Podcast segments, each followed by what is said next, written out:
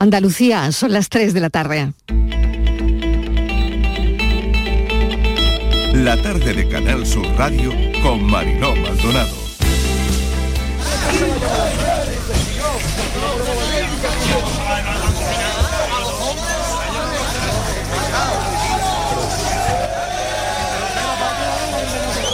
Es necesario que nos vea ya, no se puede dilatar más en el tiempo esta situación. Mientras plataforma no negocia con el Ministerio, no puede haber desbloqueo. Nosotros somos la voz del problema y si nosotros no estamos ahí dentro, no habrá ningún tipo de arreglo. Dispuesta a verme, a verme con ellos eh, y sobre todo a explicarles el acuerdo, las medidas que hemos puesto encima de la mesa, las medidas que vamos a aplicar que son unas buenas medidas y que recogen las reivindicaciones del, sector, del conjunto del, del sector. El país no puede estar parado, eso no es bueno para nadie. Las empresas necesitamos medidas excepcionales y urgentes. Hay que tener en cuenta que los costes de producción para los empresarios españoles han aumentado hasta un 35% respecto al año anterior. Cualquier trabajador que tenga que llenar el depósito eh, no se va a beneficiar de este acuerdo. Por tanto, es un acuerdo que nace cojo nace cojo porque solo beneficia evidentemente a una parte, pero ojo, hay una parte de la población, toda, se está también afectada por la subida de los hidrocarburos. Debe respetarse los niveles de representatividad de los que ellos mismos se han dotado. El gobierno está intentando, y lo ha hecho, poner una propuesta que sea solvente y que sea importante y potente. Creo que eh, por parte de los transportistas en este momento toca, mm, digamos, recuperar la normalidad, restablecer los canales de abastecimiento la limpieza ahora mismo es, bueno hacerla pronto hoy, hoy porque está todas las paredes húmedas y entonces hay que limpiarla con máquina de presión y entonces el barro se va, se, queda limpio. Como se, como se queda el barro en la pared, se seca y sale el zoo, entonces ya se pone la pintura absorbe el color del barro. No es exactamente igual que la camima de días previos, lo cual supone también un riesgo importante para los pacientes con patologías crónicas respiratorias, que deben de extremar los cuidados a la hora de salir a la calle sobre todo utilizando mascarillas para evitar que ese polvo en suspensión entre la vía respiratoria y provoque el fenómeno de inflamatorio que puede provocar de su reagudización de sus problemas de base. La Policía Aérea, los aviones que están en, Bulgaria estarán allí hasta el día 31 eh, de marzo y ya se está preparando eh, las dotaciones y las tripulaciones que van a ir entre 7 u 8 Aerofighters que van a ir a Lituania y que estarán allí hasta el día 31 de julio. Todo ello bajo el mando de OTAN. Por tanto, en este momento no está previsto que haya ningún refuerzo. Pero insto, insto a que la gente vaya a vacunarse. No podemos bajar y dejar de hablar de esto y no ponernos la tercera dosis. Bueno, ya me la pondré, me he puesto la segunda. No, hay que ir a ponerse la tercera dosis. La evolución clínica de una persona con segunda y con tercera dosis lo saben los clínicos perfectamente. Es muy grande. Una tercera te protege muchísimo más que dos dosis. Luego, mi insto a todos a que vayan a, la tercera dosis aquellos que no hayan eh, podido ir. Pues realmente tengo, tengo mis dudas porque por un lado es cierto que, si quizá como sociedad necesitamos ir pasando páginas ya a esta, a esta pesadilla que hemos tenido estos dos años, pero por otro lado, bueno, no podemos bajar la, la guardia. Me parece un error porque se va a disparar los contagios y sobre todo, aunque sea sintomático, tiene carga viral importante que va a ir transmitiendo el virus a otras personas. Muy importante, supone un respaldo importante desde el punto de vista de que cumplimos 500 años esta ciudad, de que la expedición de Magallanes Elcano pues dio la vuelta al mundo y un 6 de septiembre el Cano llega a Sanlúcar y además esta visita viene también en un momento en el que Sanlúcar ha sido nombrada capital española de la gastronomía, la primera vez que una ciudad no capital de provincia tiene este nombramiento y evidentemente supone un respaldo muy importante y, además se ve en la calle, ¿no? Hay ganas de que venga el rey y, nosotros pues muy contentos de, de esto.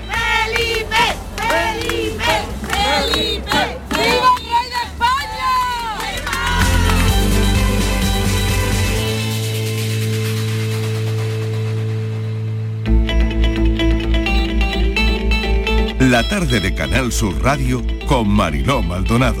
Acaban de oír los sonidos del día, ¿qué tal? ¿Cómo están? Desplegamos nuestro mapa de sonidos de hoy viernes. Están casi todas las voces en nuestra línea de audios, los protagonistas de la actualidad y todo lo que ha ocurrido hasta esta hora. Terminamos la semana como empezó, con mal tiempo y con calima. Va a seguir lloviendo y un fin de semana de limpiar barro. Ya nos han aconsejado en nuestra línea de audios cómo hacerlo. Parece que el domingo se empieza a alejar el temporal este domingo, así que el tiempo irá mejorando. Queríamos agua, pero no barro, la verdad. Temporal que se cobra desgraciadamente un fallecido y un herido por la caída de una palmera en Almería y eso ha sido desde luego lo peor. Las movilizaciones en el transporte, esto no se ha acabado, señoras y señores, los autónomos del transporte no van a parar las movilizaciones, así que podría seguir la tensión en la cadena alimentaria y la congestión en los puertos, aunque hay 400 ERTES que asoman la semana que viene en Andalucía, porque hay empresas que no pueden sostener estos paros. Los pescadores tampoco han vuelto a sus barcos. Casi 12 horas de reunión y un consenso con el que ambas partes confían en convencer a los transportistas en paro indefinido a retomar finalmente su actividad. El encierro fue, como sabrán ya a esta hora, entre el Gobierno y el Comité Nacional de Transportes por Carretera. Recordar que en este órgano no están incluidos los transportistas que convocaron el paro. Bueno, ya saben del acuerdo esta madrugada que incluye una rebaja de 20 céntimos por litro en el combustible hasta el 30 de junio. 15 los va a aportar el Estado y 5 las petroleras. Ayudas de hasta mil millones de euros. Se ha mejorado el acuerdo del lunes. Ayudas directas por cada vehículo hasta 1.050 euros por camión, dependiendo también del tipo de vehículo. Pero les decía que esto no ha acabado aquí. A las 5 de la tarde de esta tarde, la ministra de Transporte se va a reunir con los transportistas que convocaron la huelga. La huelga, ya saben ustedes que este órgano que convocó la huelga no están incluidos, eh, no estuvieron una noche incluidos en las negociaciones y bueno, veremos qué pasa a las 5 de la tarde, porque a las 5 de la tarde se reúnen, la ministra de Transporte recibe a los transportistas que convocaron la huelga y que hoy han estado movilizándose en Madrid. El megavatio hora ha subido, ha vuelto a subir 283,65 de la pandemia. Crece la incidencia en Andalucía. Se podría retrasar lo de no hacer cuarentenas Hoy la, incidencia está en 310 por cada 100.000 habitantes y 12 personas han fallecido, 12 personas no han podido superar el COVID. Los datos van a determinar que desaparezca o no el confinamiento el lunes aquí en Andalucía, es decir, que desaparezca o no las cuarentenas. Así que también estamos pendientes de todo eso. Una noticia que también hemos conocido esta mañana es que la Fiscalía Europea ha pedido investigar al hermano de la presidenta de la Comunidad de Madrid, Díaz Ayuso, porque podría suponer un delito de malversación de fondos europeos. La Fiscalía Española ¿qué ha dicho? Pues que se opone porque quiere seguir investigando y dice que las competencias son suyas. Lo ha adelantado el periódico El Mundo. En Bruselas, muy pendientes también estos días de Bruselas, el ambiente no es optimista. Viernes sí hemos seguido viendo lo que pasaba ahí. El acuerdo con Biden es que el objetivo sea reducir la dependencia del gas de Rusia y se comprometen a ayudar a la Unión. La OTAN y el G7 y la Unión Europea cerrando filas. Y lo que ha salido de la cumbre, de forma resumida, en un minuto, parece que de las cosas más importantes, el mensaje de firmeza ante un presidente ruso estancado en varios frentes de guerra, pero sin ninguna intención de ir a menos. Biden ofrece gas a Europa para que renuncie al de Rusia, pero las cuentas no parecen que vayan a salir. La OTAN activa defensa contra armas químicas, biológicas y nucleares. Los occidentales quieren expulsar a Putin del G20, pero China se opone. Así que la Unión Europea continúa, ha continuado hoy su propia cumbre para abordar los precios de la luz. España propone un trato a la península ibérica como una isla energética. También oyeron ayer al presidente del gobierno, a Pedro Sánchez, hablar precisamente de este término de isla energética. Y de la guerra, nuevo envío de armas a Ucrania, no se puede decir cuándo, por seguridad. Ucrania asegura haber bombardeado un buque de guerra ruso en el mar de Azov que podía transportar tanques, armas y tropa. Aunque Rusia no dice nada, no hay confirmación de esto, pero de ser así, sí hay fotos. No hay confirmación oficial, pero hay fotos. Claro, las fotos son lo que son, ¿no? Pero se trataría de un golpe brutal, si esto es así, a la moral del invasor, a la moral de Rusia. Ucrania asegura haber bombardeado un buque de guerra ruso que podría transportar tanques, armas y tropa. Hoy hemos sabido también de las autoridades de Mariupol que ya confirman que el bombardeo sobre el teatro del pasado 16 de marzo, donde se refugiaban cientos de familias y niños, ha dejado unos 300 muertos. Hasta el momento se desconocía el número de víctimas, dada la dificultad de tener información sobre lo que ocurrió en una ciudad sitiada por las fuerzas rusas. Parece que hoy sí que se va a poner en marcha el corredor porque hay muchas personas al límite en esta ciudad ucraniana. Y pendientes de todo esto, les damos a las 3 y 12 minutos de la tarde la bienvenida. Qué difícil cantarle a tierra madre que nos aguanta y nos vio crecer. Y a los padres de tus padres y a tus hijos los que vendrán después. Si la miras como a tu mamá, quizás nos cambie la mirada y actuemos como el que defiende a los suyos y a los que vienen con él. La raíz de mis pies yo sentí, levanté la mano y vi que todo va unido, que todo es un ciclo, la tierra, el cielo y de nuevo aquí.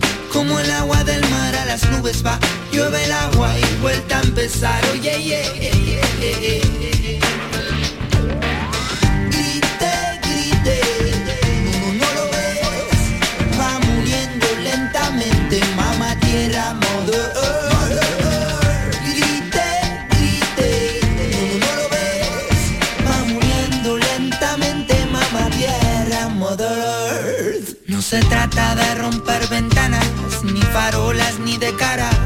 Mejor romper conciencias equivocadas, oye.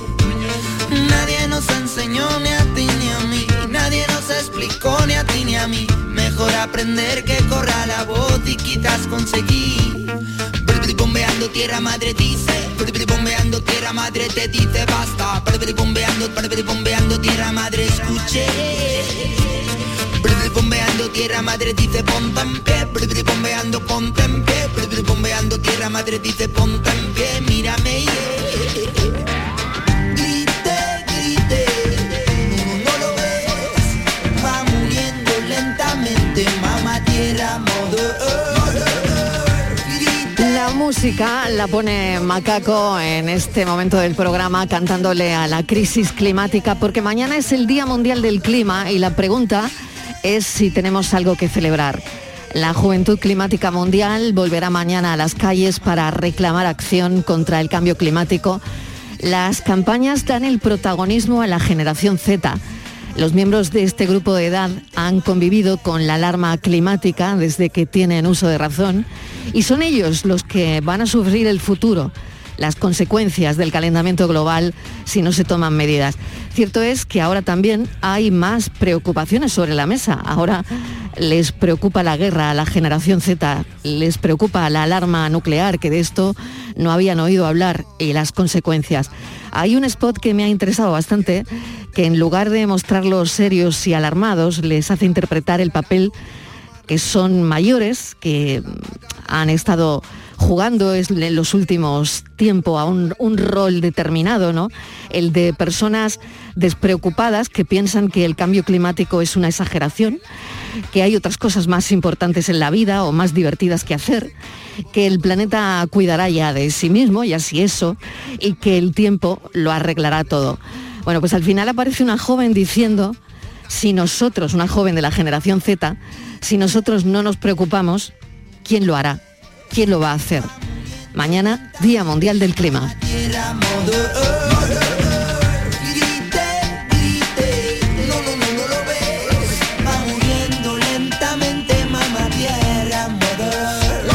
Y este domingo en España entra el horario de verano, así que las dos serán las tres. Eh, esta práctica, ya saben los oyentes que está muy, muy cuestionada en Europa y en América a partir del domingo amanecerá y anochecerá más tarde hasta otoño. La gran pregunta es la misma de todos los años, si será el último.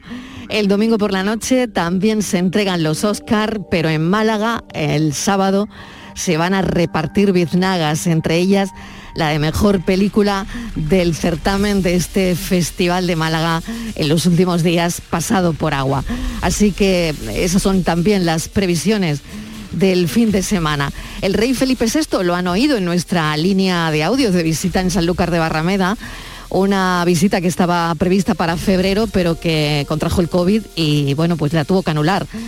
Ha visitado el ayuntamiento, las bodegas Barbadillo, la lonja pesquera de Bonanza, la nao Victoria. La visita es con motivo del quinto centenario de la primera vuelta al mundo y de la designación de la localidad como capital española de la gastronomía de este año 2022. Bueno, pero la actualidad está sin cerrar todavía.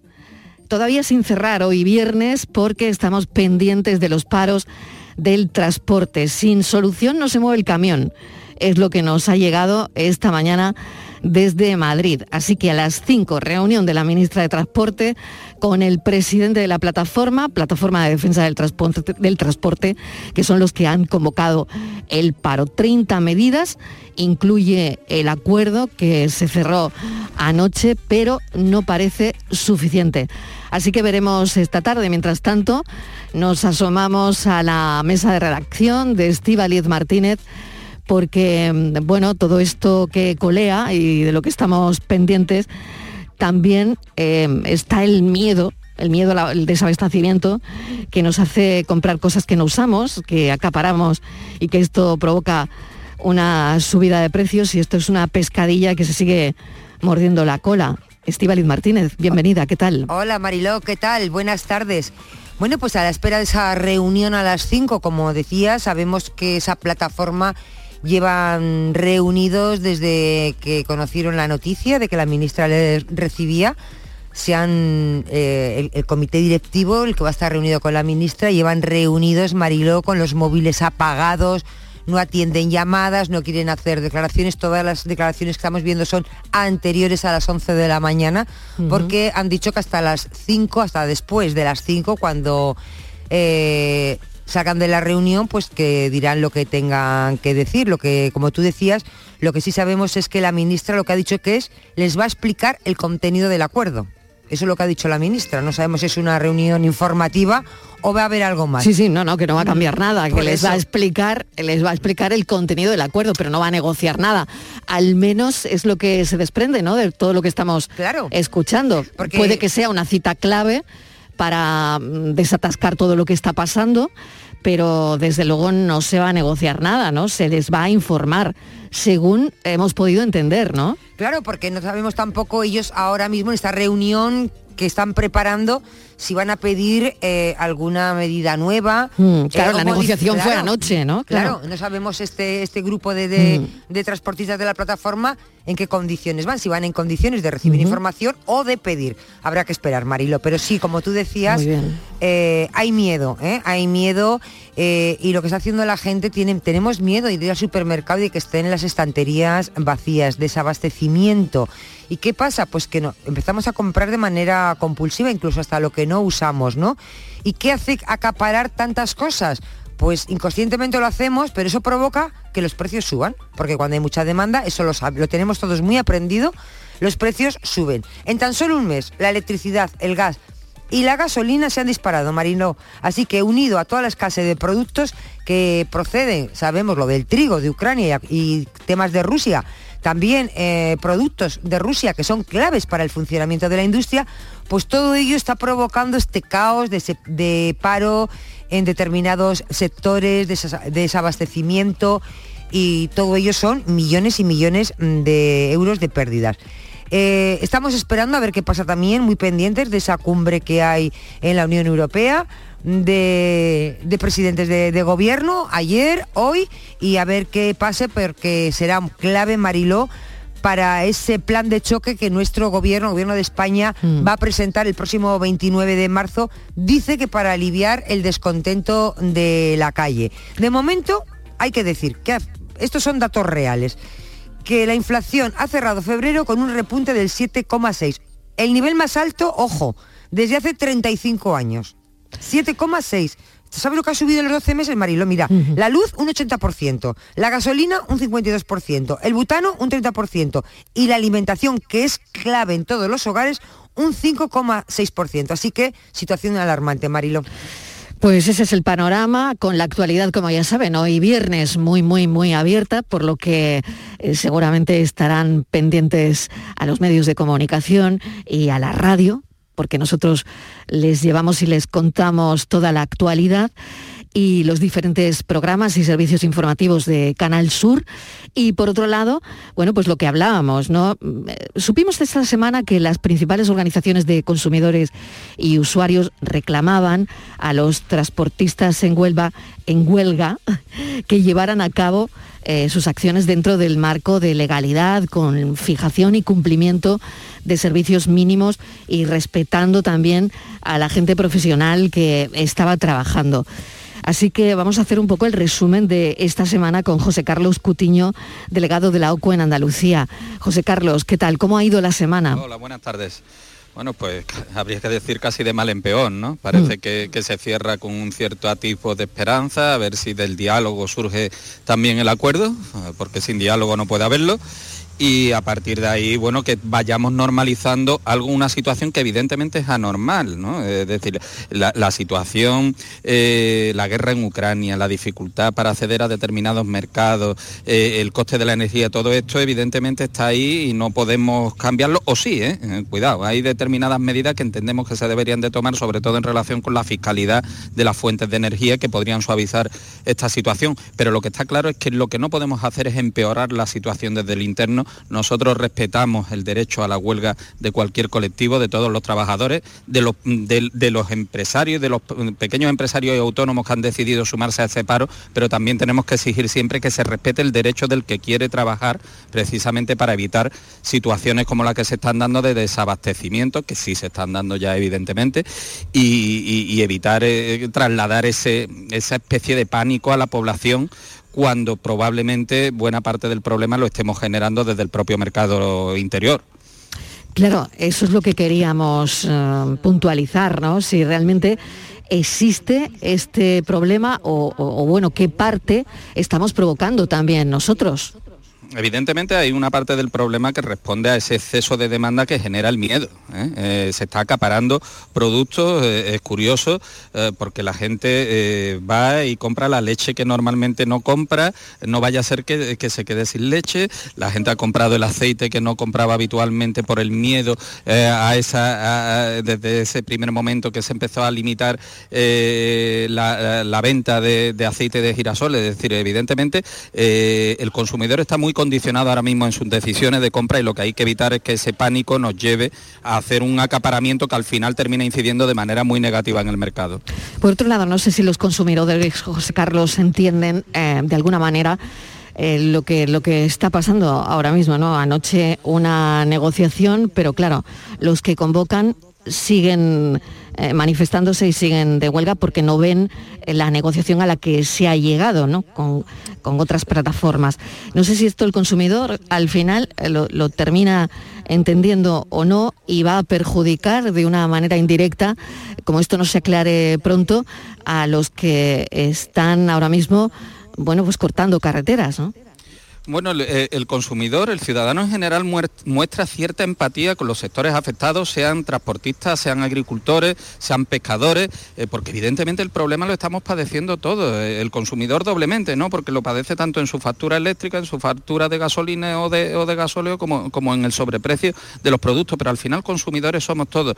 Lo que sí es verdad que el consumidor lo que demanda es acción, son, son soluciones. el inmovilismo es lo que el consumidor no no consigue entender y por qué mientras que en otros países de nuestro entorno se están tomando medidas de ayuda a la familia, de ayuda a los sectores productivos, medidas de fiscalidad, pues aquí está costando tanto trabajo poner en marcha esa maquinaria. Y lo que sí es cierto es que el consumidor lo que no entiende, el ciudadano en general no entiende, es que eh, el boicot alcance a los que quieren trabajar a pesar de las circunstancias, porque evidentemente eso ya no es un ejercicio legítimo del derecho a, esa huelga o a ese cierre patronal que se está produciendo.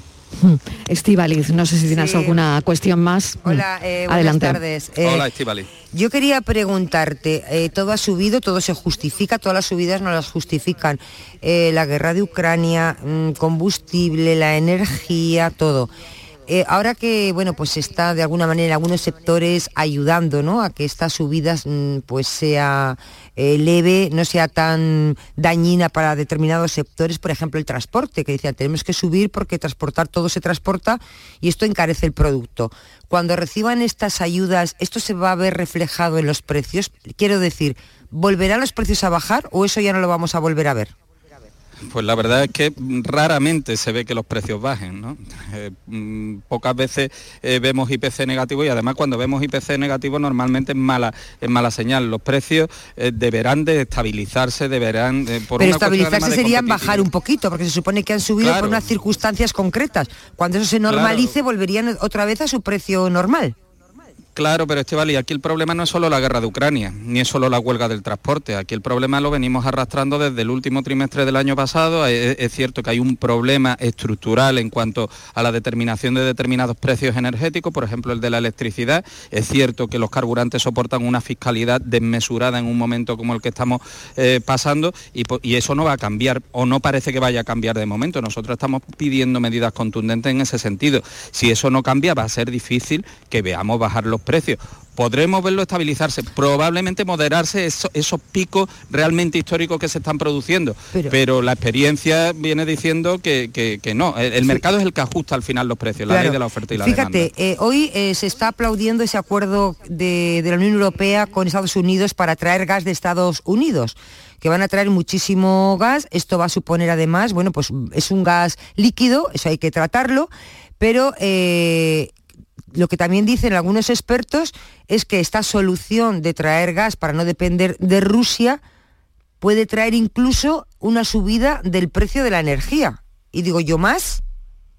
Evidentemente, eh, es, un, es una recolocación de los distintos estamos oferentes en el mercado internacional. Estamos solucionando que sí, que sí tenga gas Europa, pero en cambio esto nos va a costar más dinero a todos.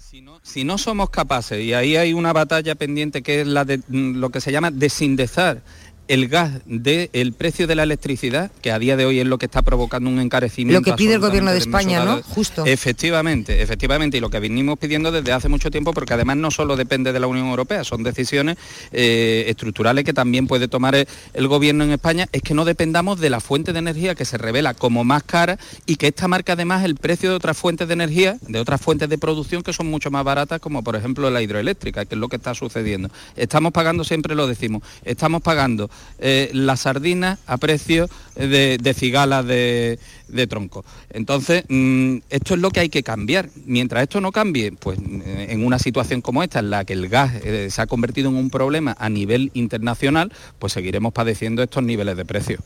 Claro, esto es puntual, pero José Carlos, claro, yo me sumo a lo que decía Estíbaliz, ¿esto va a seguir así? Va a bajar alguna vez, ¿no?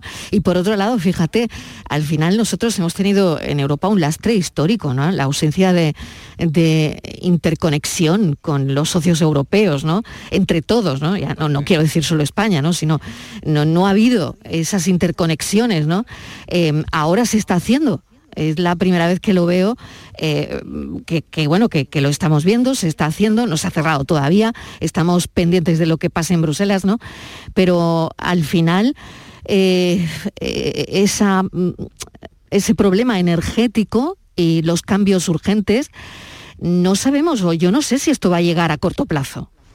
Pues, es difícil, es difícil que se puedan producir grandes cambios a corto plazo porque la realidad es que Europa es eh, mm, absolutamente dependiente a nivel energético y esto es un, un lastre que llevamos, arrastrando décadas. Cambiar todo esto de golpe al final vamos a dejar de depender de uno para empezar a depender de otros y ahí es donde realmente eh, la Unión Europea tiene que empezar a, replantearse la situación igual que probablemente nos la vamos a tener que replantear en cuanto a la producción de materia primas, en cuanto a la producción de determinados recursos que ahora mismo vemos que o llegan de Asia o llegan de Rusia o, colapsan nuestra industria. Todo esto eh, merece una reflexión bastante más profunda y desde luego no es de un día para otro. Hmm. Yo tenía otra pregunta, Marilo. Eh, sí, adelante. Hmm. Eh, un poco al hilo de lo que estabas comentando antes, José Carlos, sobre desligar ¿no? el gas de de la luz, de la energía, eh, de la electricidad. Eh, es la propuesta que hace España y también Portugal, pero que a la Unión Europea mm, parece ser que ni la quiere escuchar, ni la escuche, que le resbale y que parece ser que por ahí no quieren entrar. Eh, te pregunto, mm, ¿por qué la Unión Europea no tiene o no quiere que España pueda aplicar esa medida, desvincular el gas de la energía? Porque realmente la situación de, los, de esos países que se oponen es radicalmente distinta a la de España. España eh, depende del gas a, nivel eléctrico pues aproximadamente en un 30% eh, del consumo, ¿eh? no más. De hecho, además, las centrales térmicas, que son las que consumen este recurso, fijan el precio en muy pocas ocasiones. El problema es que arrastra el precio del resto de, fuentes de producción que son mucho más baratas. ¿Qué es lo que ocurre en esos otros países? Pues que probablemente las térmicas sí que tienen un peso mucho más importante y romper ese sistema pues realmente le genera un déficit eh, en cuanto al precio de, la electricidad que al final van a tener que terminar redistribuyendo de otra manera eh, en sus presupuestos. Evidentemente aquí vamos a un paso distinto. España y Portugal, como bien se suele decir, somos una isla energética en la Unión Europea y tenemos intereses diferenciados. Y ahí es donde dentro del marco que nos permite la propia Unión Europea hay que adoptar medidas como, por ejemplo, romper ya con ese sistema de fijación de precios mm, marginalista eh, eh, eh, que, lleva, no es ya una cuestión de que el gas termine indesado en el sistema, es que en nuestro caso además arrastra el precio de las demás fuentes de energía. Y esto es lo que hay que evitar y para eso sí tiene capacidades y competencias el Gobierno Nacional. Y por otro lado, España tiene algo único que no tiene el continente, que son seis regasificadoras, ¿no? Capaces de, devolver exactamente mucho combustible, ¿no? Efectivamente. Y aparte tenemos otra serie de recursos. Tenemos sobre todo sol. Aunque con los días que llevamos no lo parezca. Claro, pero tenemos sobre todo sol y desde luego eh, todo esto tiene que llevar a una reflexión, ya digo, bastante más profunda sobre lo que hemos hecho en Europa con nuestros recursos porque se está poniendo de manifiesto nuestra absoluta dependencia eh, de todo lo que nos viene de fuera y esto es un problema para, para la estabilidad en un futuro no tan lejano. Pues José Carlos, estamos muy pendientes de todo lo que vaya saliendo esta tarde, eh, que no es poco. José Carlos Cutiño, delegado de la OCU en Andalucía, colaborador de la tarde de Canal Sur Radio, al que siempre acudimos cuando tenemos dudas y cuando queremos explicar bien algunos asuntos a los oyentes. Gracias, un saludo. Gracias a vosotras, un placer.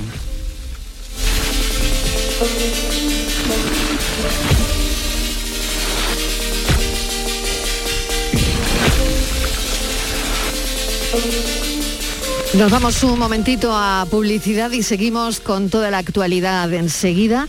Ya saben que Trabajo planea volver a prohibir los despidos objetivos y limitar las bajadas de salarios por la crisis.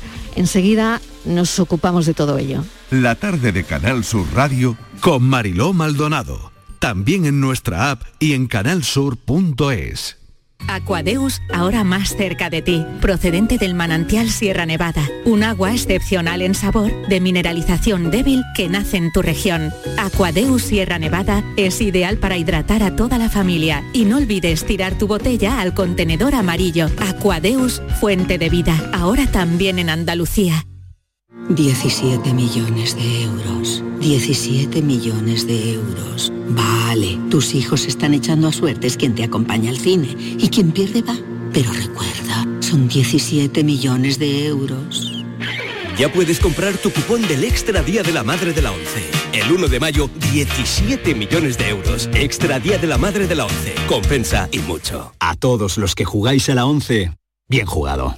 Juega responsablemente y solo si eres mayor de edad. Con tu coche, no te líes. Conmigo te mueves seguro, eres puntual, ahorras, llegas donde quieras y contaminas menos. Transporte público de Andalucía, seguro, económico y sostenible. Junta de Andalucía. Cada fin de semana te llevamos a los mejores rincones de Andalucía con Andalucía Nuestra. Los sonidos de cada provincia, su historia, sus tradiciones, su cultura. Descubre una Andalucía hermosa, diferente y única en Andalucía Nuestra. Los sábados y domingos desde las 7 de la mañana con Inmaculada González. Quédate en Canal Sur Radio, la radio de Andalucía. La tarde de Canal Sur Radio con Mariló Maldonado.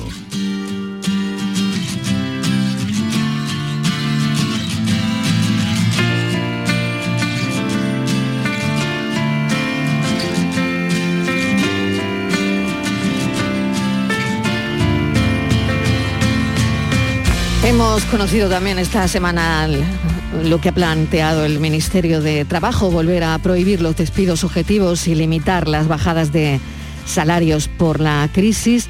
Se trata de recuperar esa prohibición temporal que ya se estableció con la pandemia de la COVID y añadir algún impedimento a algunos mm, recortes eventuales retributivos.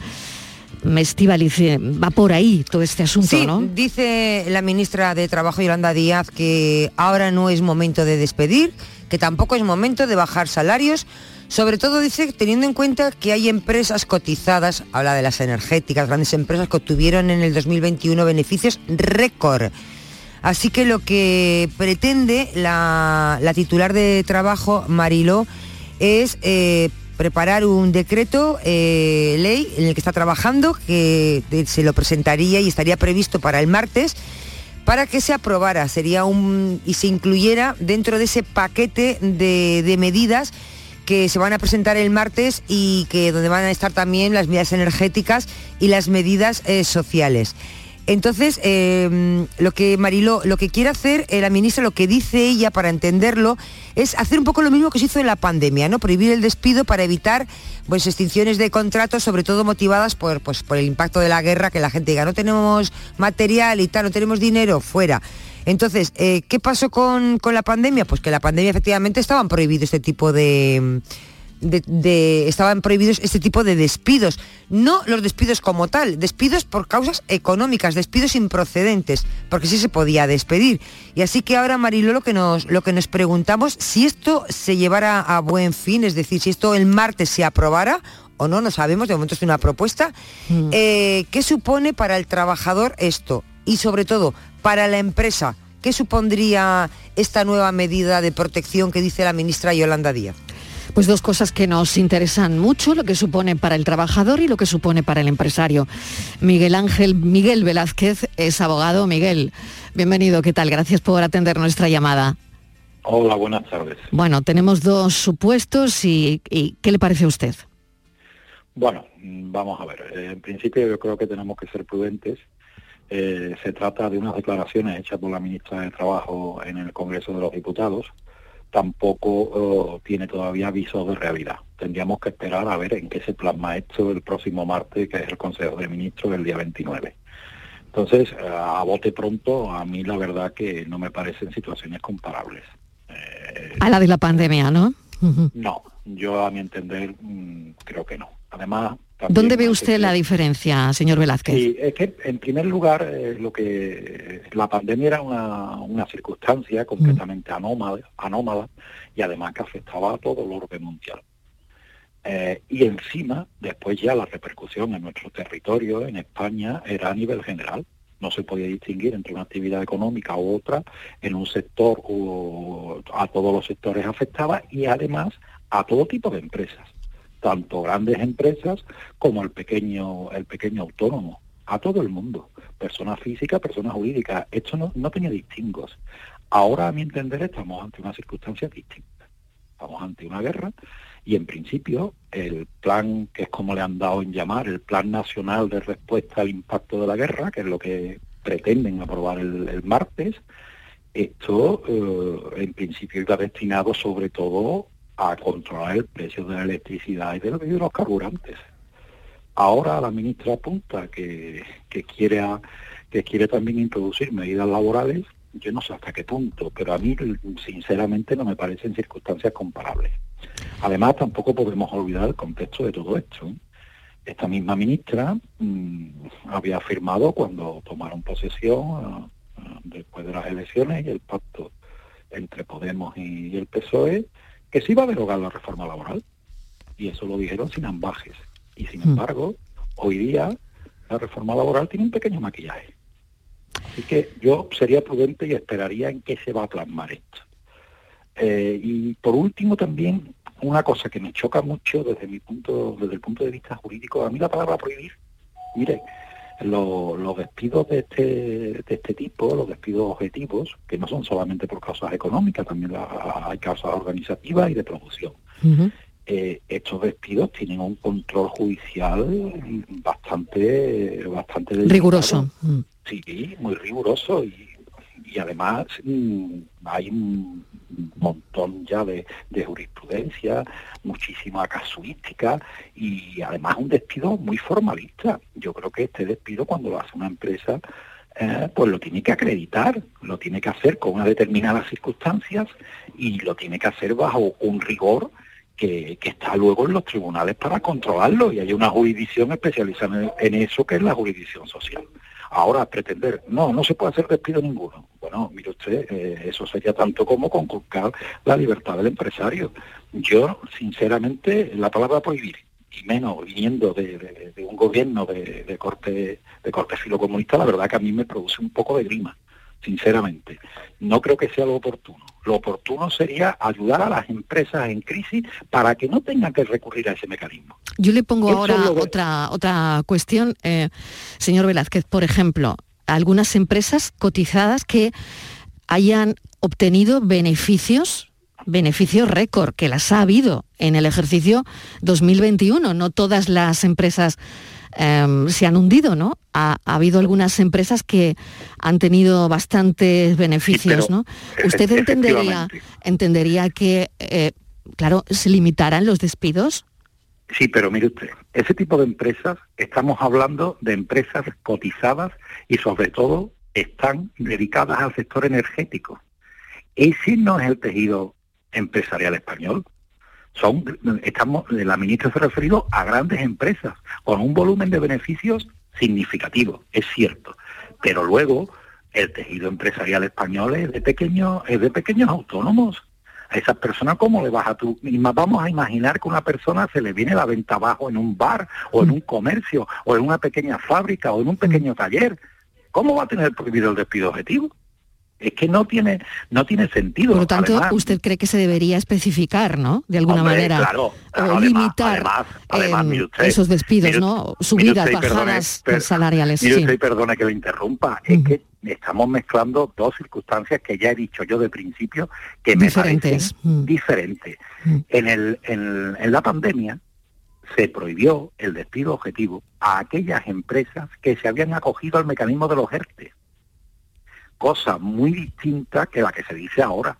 Ahora, evidentemente, si eso, cuando ya he dicho que hay que ser prudente, cuando se plasme en una norma legal y se diga, pues son las empresas que se acojan a un determinado mecanismo de ayuda las que no podrán despedir. Entonces, pues eh, tendrá viabilidad y creo que será lo correcto. Pero yo insisto, a mí me parece que en, este, en estas épocas eh, las ayudas se tienen que plasmar necesariamente y además los FETEN y lo correcto es que se plasmen en, en, en mecanismos para que el, el empresario no tenga que recurrir a la medida coercitiva más dura y, y más traumática que existe, que es el despido.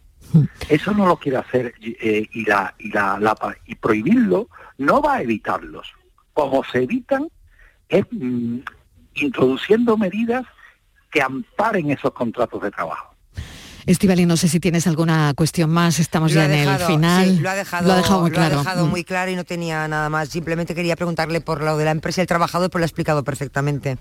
Pues eh, Miguel Velázquez, muchísimas gracias por habernos atendido y mm, bueno, esperaremos, esperaremos al martes eh, y lo hay que, que, hay que, usted ha hay que dicho, esperar, prudencia, Hay que esperar, sí, un poco de prudencia, ver, eh, además, eh, sí, ya os digo, yo hablo desde un punto de vista eviden- evidentemente eh, jurídico.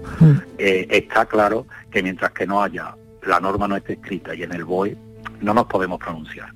Pero yo ya digo que a mí las situaciones no me parecen comparables y creo que no lo correcto no es prohibir, sino ayudar a las empresas para que no tengan que recurrir a esos mecanismos de despido, que es el peor escenario que se puede dar para una persona trabajadora, que de la noche a la mañana se quede sin su trabajo y sin su remuneración. Miguel Velázquez, muchísimas gracias, un saludo. Pues muy agradecido a vosotros. ¿eh? Cuatro menos cuarto, vamos con la foto del día. Virginia Montero, ¿qué tal? Buenas tardes, la imagen de hoy es la propuesta por Alberto Román. Desde hace más de 20 años es periodista y fotoperiodista de Diario Ideal de Jaén, responsabilizándose de la zona de Úbeda, ciudad patrimonio de la humanidad en la que reside. Lleva dos décadas pulsando la actualidad en el municipio. En el ámbito fotográfico es especialista en paisaje y paisanaje urbano, así como en fotografía de espectáculos, sobre todo musicales, siendo además fotógrafo oficial de diferentes festivales y eventos. Como músico frustrado, mata el gusanillo y disfruta fotografiando a otros músicos. Y ya saben nuestros oyentes que pueden ver la foto del día en nuestras redes sociales, en Facebook, La Tarde con Mariló Maldonado y en Twitter, arroba La Tarde Mariló. que dice Europa que va a crear un fondo para reconstruir Ucrania. Sí, sí, eso dice. Y así lo cuentan numerosos medios que informan de la noticia ilustrándola con imágenes de ciudades totalmente destruidas. Para la foto del día yo he elegido la que publica Diario Ideal, servida por la agencia AFP, donde se ve el centro comercial de Kiev destrozado por los bombardeos. El hecho es que la Unión Europea está dispuesta a dar apoyo económico a Kiev a través de un fondo gestionado por Bruselas. Pero eso sí, dice Europa que será una vez acabada la guerra, no vaya a ser que las bombas nos estropeen la reconstrucción.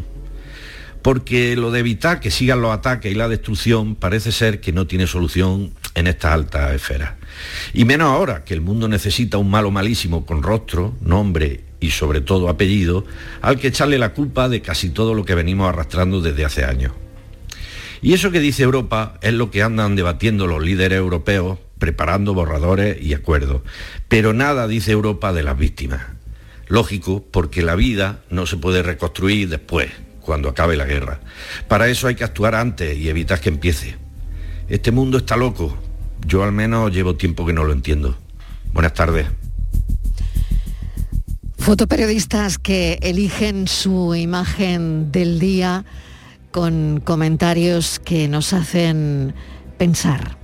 La tarde de Canal Sur Radio con Mariló Maldonado. También en nuestra app y en canalsur.es. Canal Sur Sevilla. ¿Buscas una fibra óptica que te dé más? Telecable Andalucía es tu operador local de confianza. Telecable. Fibra de 300 megasimétricos por solo 14,90 euros al mes y línea ilimitada de 24 gigas por 10,90. Contrata en Telecable Andalucía. Somos punto de venta oficial de Xiaomi. Telecable Andalucía. Conecta con lo que realmente importa. Compra en tu barrio, compra cerca, siente Macarena. Y la Asociación de Comerciantes de Macarena hemos preparado para ti grandes sorpresas y regalos. Repartimos mil euros en cheques de consumo. Compra cerca, siente Macarena. Promueve Asociación de Comerciantes de Macarena. Financia Ayuntamiento de Sevilla. Pero Pepe, Carmen, qué guapísimos estáis. Tenéis la piel perfecta. Sí, hemos ido a Clínica Doctor Ortiz y nos ha aconsejado lo mejor para los dos. Nos han transmitido seguridad y confianza. Son muy completos. Tratamientos de arrugas, rellenos faciales, láser, cirugía plástica, injertos capilares, ginecología. Pide tu cita gratuita en Clínica Doctor Ortiz y siéntete segura en tu clínica estética de confianza. Pacientes reales, belleza natural. A ver cuántas preguntas aciertas. Día Mundial del Agua. 22 de marzo. Día Mundial de la Tierra. 22 de abril. Terminación del año en el que estamos. 2022. Formas de salvar el planeta. 22. Aún estás a tiempo. Acuariosevilla.es Disfruta de Andalucía y de la radio hasta enamorarte. Escucha, siente y déjate seducir por una tierra repleta de tradiciones, de una gastronomía de bandera, de patrimonio cultural fascinante y una gente única. En Gente de Andalucía, los sábados y domingos desde las 11 de la mañana con Pepe da Rosa. Quédate en Canal Sur Radio, la radio de Andalucía. La tarde de Canal Sur Radio con Mariló Maldonado. Estos son nuestros teléfonos 95 1039 105 y 95 1039 16. La calle pregunta, a esta hora tenemos unos 10 minutos para hablar de la renta. Virginia Montero, lo hacemos con Rubén Candela.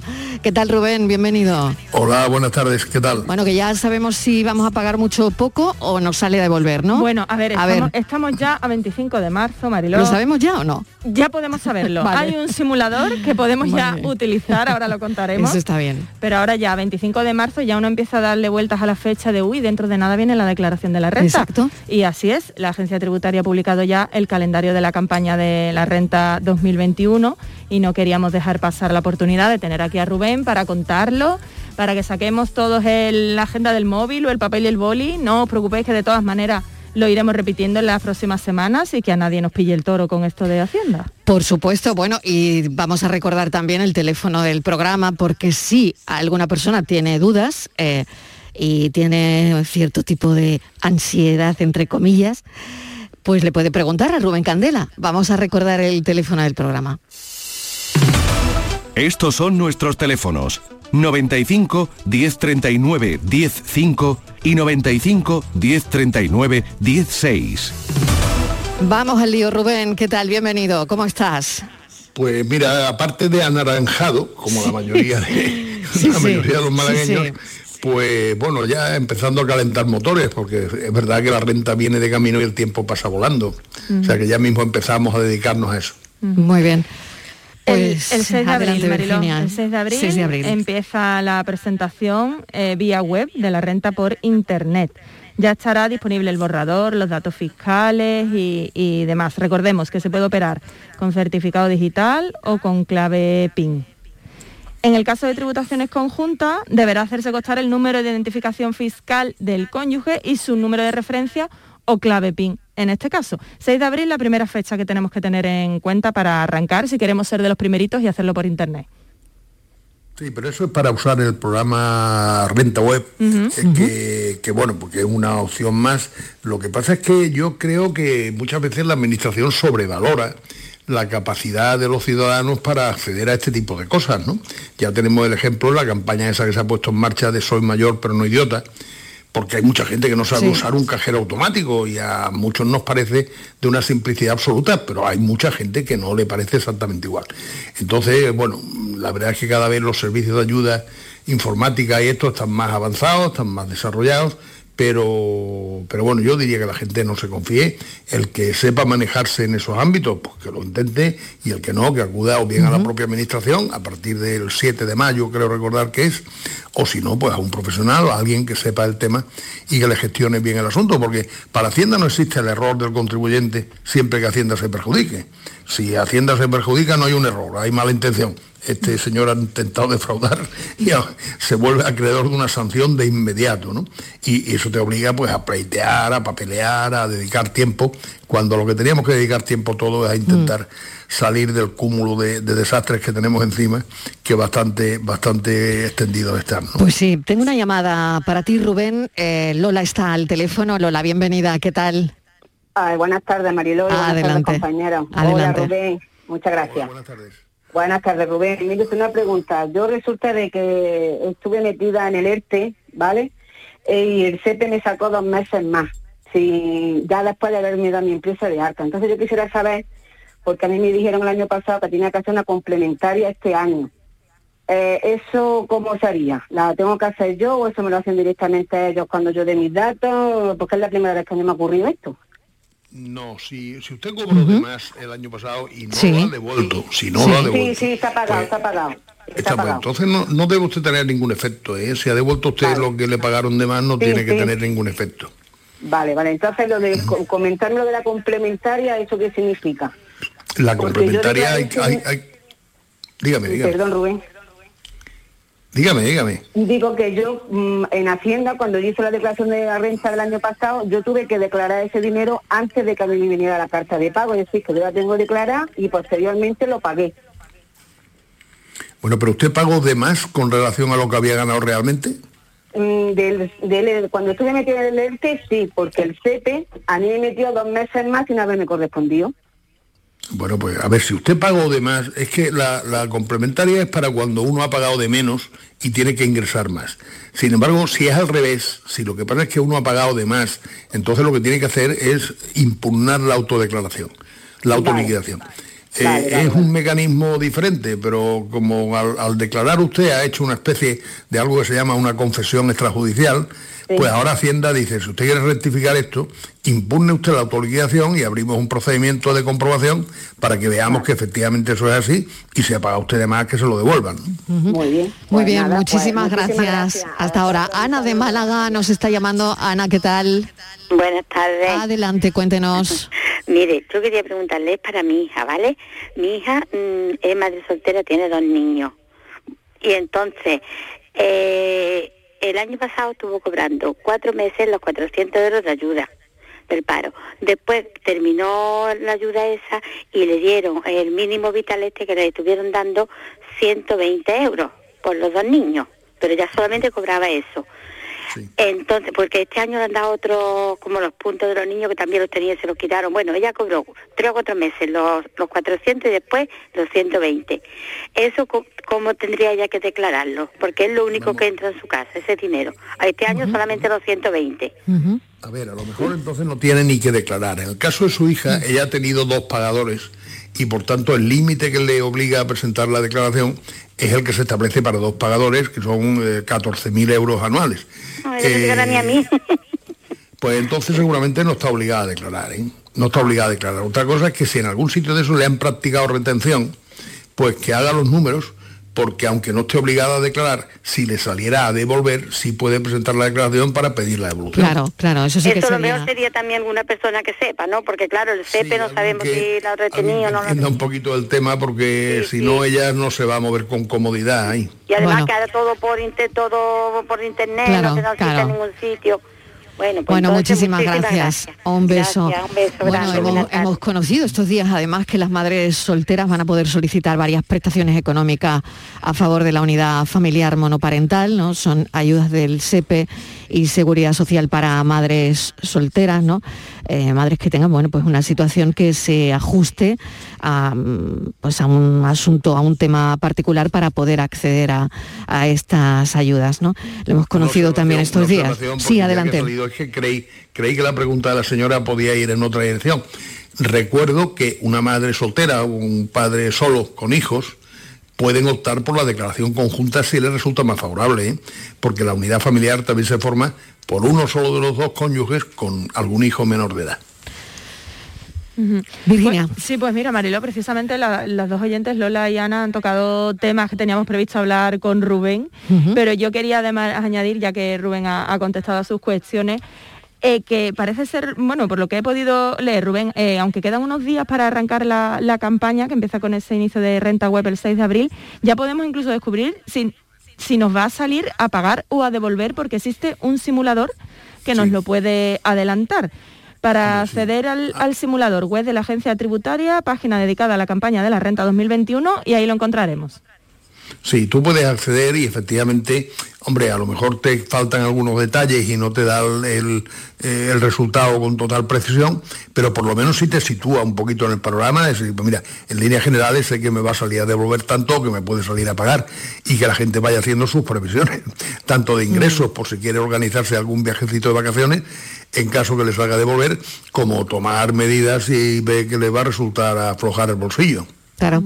Bueno, Rubén, ¿qué vamos a hacer el fin de semana con, con esto que tenemos Pues mira, encima? yo, que... Sinceramente, me parece que no salir de Sí. casa, porque esta mañana Claro. asomarte a la terraza era deprimente. Sí. Yo creo que si hay un gremio que va a salir beneficiado de, de esta calima, es que yo digo que son represalias de los saharauis por el tema de Marruecos, va a ser el gremio de pintores, porque es que van a haber cantidad de edificios que van a requerir una, una manita de pintura Sí. porque están fatal. Mira, tengo un minuto, pero Fran de Sevilla está al teléfono. Si es una cosa cortita, igual lo podemos resolver. Fran, ¿qué tal? ¿Qué tal? Buenas tardes, espero que sí. A ver, voy a abreviar. Eh, yo el año pasado eh, estuve de baja, el cual sobrepasé el tiempo, me tuvo que eh, pasé el tiempo para el tema este del tribunal médico y tal, total, que al final me estuvo pagando una parte la empresa y otra parte lo que es la seguridad social. Sí. Eh, esa cantidad eh, no la he- no, al parecer no te quitan IRPF, por lo visto es limpio. No sé si este año al declarar lo que es la parte esta de la empresa, lógicamente, más la parte de la seguridad social que estuve pagando por incapacidad temporal y tal, ¿eso me saldría a pagar o cómo sería? Muy bien. Eso no se puede... no 30 se puede segundos, saber, Rubén. po- Porque dependerá de las retenciones que le hayan practicado. Si le han practicado vale. muchas retenciones, no, pero si no le han practicado, le saldrá a pagar. ¿Vale? Tiene que ver con las retenciones. gracias. Muchísimas gracias. Un saludo. buenas tardes. Bueno. Rubén, que lo dejamos aquí. Cuídate mucho. Familia, igualmente. Hasta la semana que viene. Virginia, hasta dentro de un momentito. Nos Hasta ahora. tomamos un café. Hoy viene a este café Borja Rodríguez y veremos qué nos trae.